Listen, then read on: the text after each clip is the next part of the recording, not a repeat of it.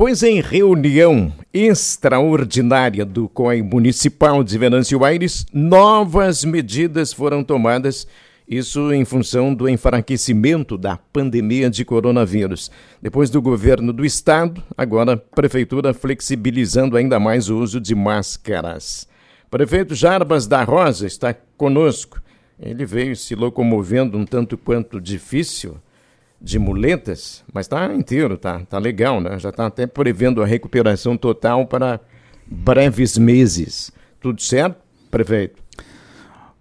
Boa tarde, Carlão, Dani, Letícia, os ouvintes da Rádio Terra FM. Na verdade, a gente mesmo, né, uma pequena dificuldade na locomoção, né, já estou né, adaptado né, às minhas muletas, estou já numa velocidade tão quanto eu tinha antes, né? Inclusive melhorando meu condicionamento físico. Então, o senhor sabe que... o, que, o que, que significa isso? Teimosia, né? Não é teimosia. É, de um médico, que é pior. não, não é teimosia, é o trabalho, é o, ah. a, a, o, o, trabalho que nos chama e nós temos que estar tá sempre ah, é? atendendo. Aí como é que fica o médico numa situação dessas, né? É, às vezes é. dói o pé, mas vamos lá, né? Faz parte. Faz parte. E daí? Depois dessa reunião extraordinária do COI municipal, essa tomada de decisão? Olha, Carol, na verdade é um processo que já vem uh, se descorrendo durante a semana. Né? O governo do estado já anunciou que desde ontem então estaria flexibilizando a possibilidade então de uh, não obrigatoriedade de uso de máscaras em ambientes abertos, né? E aguardávamos então o decreto do governo do estado e que só foi publicado nesta madrugada, meia-noite por aí, foi publicado. Né? Então nós já estávamos articulando desde o dia de ontem. Eu conversava com os prefeitos da região da Anvarp né, com relação a uma maior flexibilização, claro que nos esbarra sempre na segurança jurídica. Muitas pessoas acabam não entendendo né, que tem uma questão jurídica né, que o município não os municípios não têm embasamento, então poderia ser recorrido a qualquer momento na esfera, na esfera jurídica, né? Então, nós trabalhamos sempre com a questão legal e a questão técnica acompanhando essas decisões. Então, nós já estamos trabalhando desde ontem essa possibilidade. Né? Solicitei uma reunião do COI através da presidente, que é a Isaura Landim. Fizemos uma reunião na manhã de hoje, 9h30 da manhã, né? E para deliberar sobre o avanço da flexibilização. Durante esse decreto do governo do estado, que foi emitido nessa madrugada, ele teve uma surpresa, né? Ah, que não foi, não tinha sido anunciado pelo governo do estado, aonde ele possibilita que os COIs municipais, né, e regionais eles deliberem para flexibilização com embasamento jurídico né, para que não tenha sido cassado depois né, os decretos dos municípios acabam gerando uma, um grande questionamento jurídico. Então, abriu essa possibilidade, então foi uma novidade de ontem para hoje e né, juntou então com essa possibilidade a gente nessa reunião de hoje trabalhamos intensamente os números. Então, o que que os COIs municipais fazem? Trabalhar a questão de números. Nós temos hoje em Aires 91% da população vacinada com a segunda dose. A média do estado do Rio Grande do Sul é 80%. Então, Venâncio Soares está entre os municípios com maior índices de vacinação com a segunda dose. Nós temos baixos índices de novos casos, variando entre 20 e 25 casos novos por dia, comparados com 30 dias atrás, que nós tínhamos mais de 300 casos, tem uma queda de maior de 90%. Temos só quatro pacientes internados no dia de hoje, um na UTI e três em leitos clínicos no Hospital São Sebastião. Né? Então, nós temos uma dinâmica que a gente pode, então, prever né, que a abertura e a flexibilização para ambientes fechados, ele tem, sim, uma possibilidade. Então, discutimos intensamente junto a este COI municipal, sobre vários aspectos, com representatividade da educação, doutora Sandra né, com a questão da epidemiologia, Secretaria da Saúde, também os, a Secretaria de Desenvolvimento Econômico, a CACIVA. Foi um grande debate. Né? E, por unanimidade, foi deliberado, então, né, a aprovação, porque isto está no decreto do governo do estado, tem que passar por um COI municipal, tem que ter respaldo técnico, não pode ser um, um ato isolado de um prefeito ou um ato isolado de uma pessoa poder fazer esse decreto. Então, foi deliberado uh, por unanimidade pelo COI municipal a abertura, a flexibilização para ambientes fechados também, com exceção de estabelecimentos de saúde. Então é um grande avanço. Nós, como já vinha trabalhando intensamente com os prefeitos da região, em respeito às nossas lideranças regionais, levei isso agora de manhã ainda para os prefeitos da região, dentro da Anvarp, né?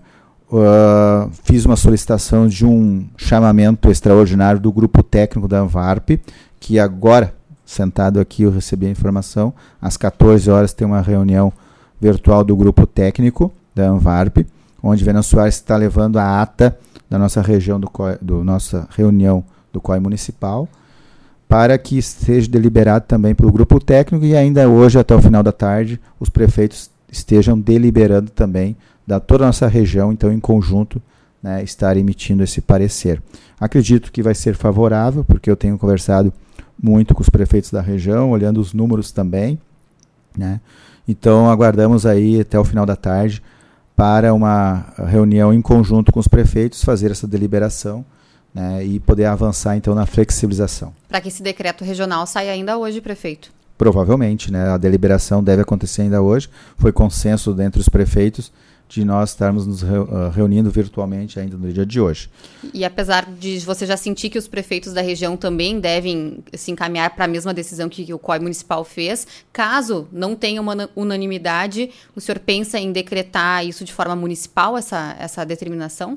Com certeza. Nós estamos sempre trabalhamos, né, uh, não de hoje, nós, desde que assumimos a Prefeitura Municipal, a gente vem trabalhando integrados com os prefeitos da região, nos momentos bons e nos momentos ruins. Quando era para fechar, quando era para abrir. Né? Então, a gente sempre trabalhou em conjunto, em grupo.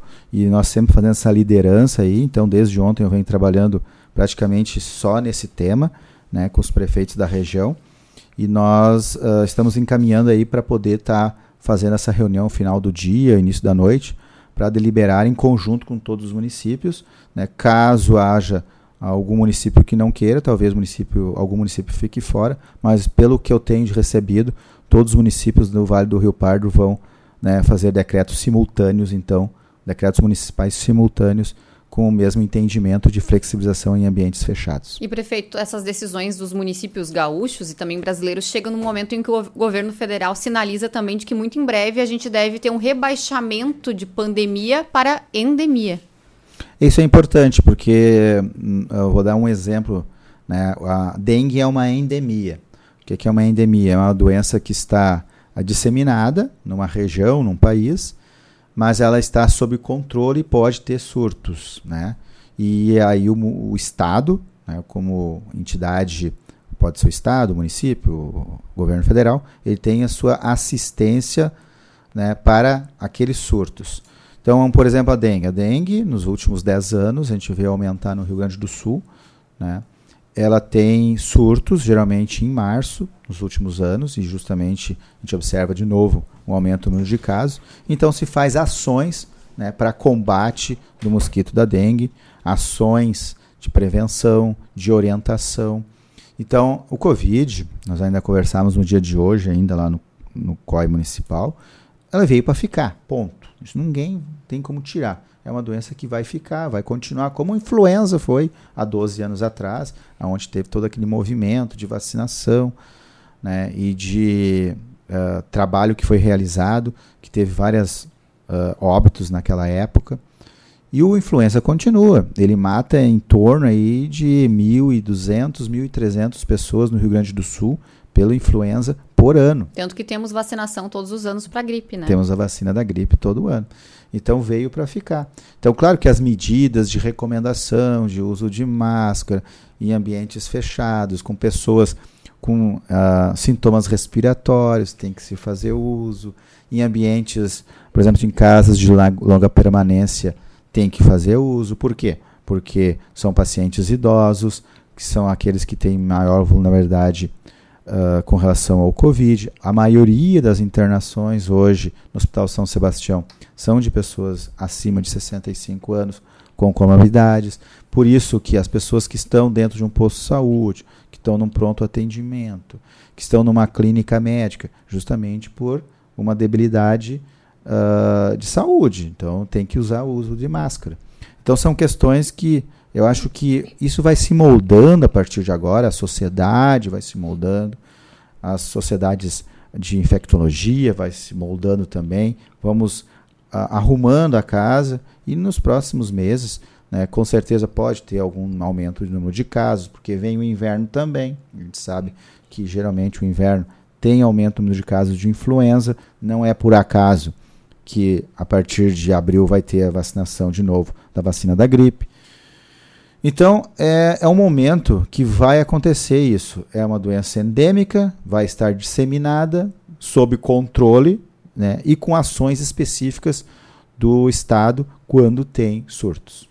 Podemos passar da saúde para outro assunto, Letícia? Podemos. É, o senhor que comanda. Não, você também. é, nós temos eh, sendo discutido recentemente a questão das capelas mortuárias. Prefeito Jarbas, o senhor acha que há um local para que se possa é, pensar nisso rapidamente para colocar as capelas mortuárias? Porque a gente fica pensando, né? A comunidade necessita. Isso, Carlão, desde a época que foi. Uh, eu estava de férias ainda quando houve a interdição daquele espaço, as capelas mortuárias ali, mas uh, mesmo fora eu estava trabalhando intensamente sobre isso, conversando com o presidente do hospital, também com o nosso setor de planejamento, né? E eh, eu não sei se foram hoje ou vão ir amanhã, mas essa semana ficou designado para nossa equipe do planejamento, nossos engenheiros fazer algumas visitas, porque tem várias questões, né, com relação às capelas mortuárias. Primeiro, né, ela foi, ela está num local do, do, do hospital, né, um terreno do hospital. Segundo, foi construído pelo Rotary.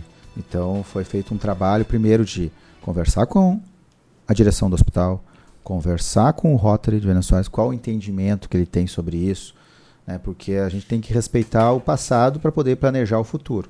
Então foi conversado com o Rotary para ver a dinâmica, qual a sugestão, né, até porque a gente preserva assim né, o diálogo nessas questões. Então a gente vem trabalhando intensamente com isso, já tem algumas uh, possibilidades, né? principalmente naquele terreno ali ao lado do hospital, aquele terreno que foi comprado e que a prefeitura cedeu outra parte do terreno há anos atrás. Então eu acho que vai ter novidades aí. Ainda é uma possibilidade, não tem nada batido no martelo, precisa uma avaliação com os engenheiros, uma discussão com a direção do hospital. Isso já vem ocorrendo nas últimas semanas, né, mas estão se amadurecendo essas ideias e eu acredito que nós estamos uh, em vias aí nos próximos dias de encontrar um local aí para que possa ter um local adequado para uh, uma capela mortuária aí né, nos próximos dias. O senhor defende a ideia de que tem que ser no centro da cidade? Isso é uma grande discussão. É uma grande discussão, é aí por isso que a gente acaba não ampliando muito a discussão, mas a gente tem discutido muito com a Secretaria de Desenvolvimento Social, a secretária Claidir, com o presidente do hospital, Juliano, com o próprio Rotary, porque ele é uma peça importante com, nisso tudo, apesar que já declararam que não querem interferir ativamente nessa discussão, mas a opinião é importante, porque tem uma história atrás disso, né? com a Secretaria do Planejamento. Então a gente vem discutindo com vários setores. Né? Uh, existe a comodidade de ser na região central. Isso aí é inegável. Só que Geralmente é uma dificuldade porque nem sempre todo local ele é adequado para isso. Tem a questão de vigilância sanitária, tem a questão de impacto de vizinhança, né? Uh, os nossos uh, cemitérios eles estão uh, lotados, né? Eles não têm hoje um espaço né, designado se fosse para construir uma capela mortuária dentro dos cemitérios, né? Então isso fica bem limitado essa atividade. Tudo isso foi levantado, tudo isso foi conversado. Nós estamos discutindo. Eu acho que a gente vai conseguir encontrar um ponto aí de solução nos próximos dias. Eu acho que provisoriamente aí a gente vai trabalhar é, essa possibilidade ali ao lado do hospital. Tá certo, nosso tempo está indo. O senhor tem uma agenda lotada para hoje, além do, do, encontro que falou às duas da tarde? Tem, tem várias agendas hoje aí, entra à noite aí. Estamos bem uh, atarefados aí nos próximos dias aí com bastante agenda. Uma possibilidade de uma agenda em Brasília? Eu tinha marcado uma agenda, né? Estava uh, marcado já para segunda-feira, né? Uh, até teve uma reunião na terça-feira e eu ia participar disto uh, com uh, representando o Cisvale, mas aí foi o presidente da Anvarp representando, mas eu ia aí, junto ao ministro Onyx com relação ao aumento do teto MAC para a oncologia do Hospital Ananeri, pois ele teve um aumento de demanda de trabalho, só que não veio o dinheiro, esqueceram de mandar o dinheiro no Ministério da Saúde.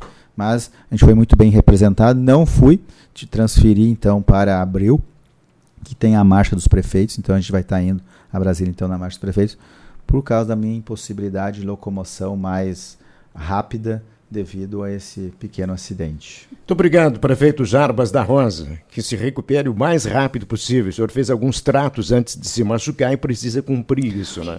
Maiva tem que andar bastante naquele parque, né, Carlão? Pois é. é. Não vou estar 100% restabelecido na Fenachim. Mas pode ter certeza que eu vou estar sempre acompanhando o trabalho da Terra FM e da Folha do Mate. E sempre que solicitado, estarei presente. Está gravado isso, prefeito. Bom, sempre que sempre. solicitado, estarei presente. Com muito orgulho. Que bom, que ótimo ouvir isso.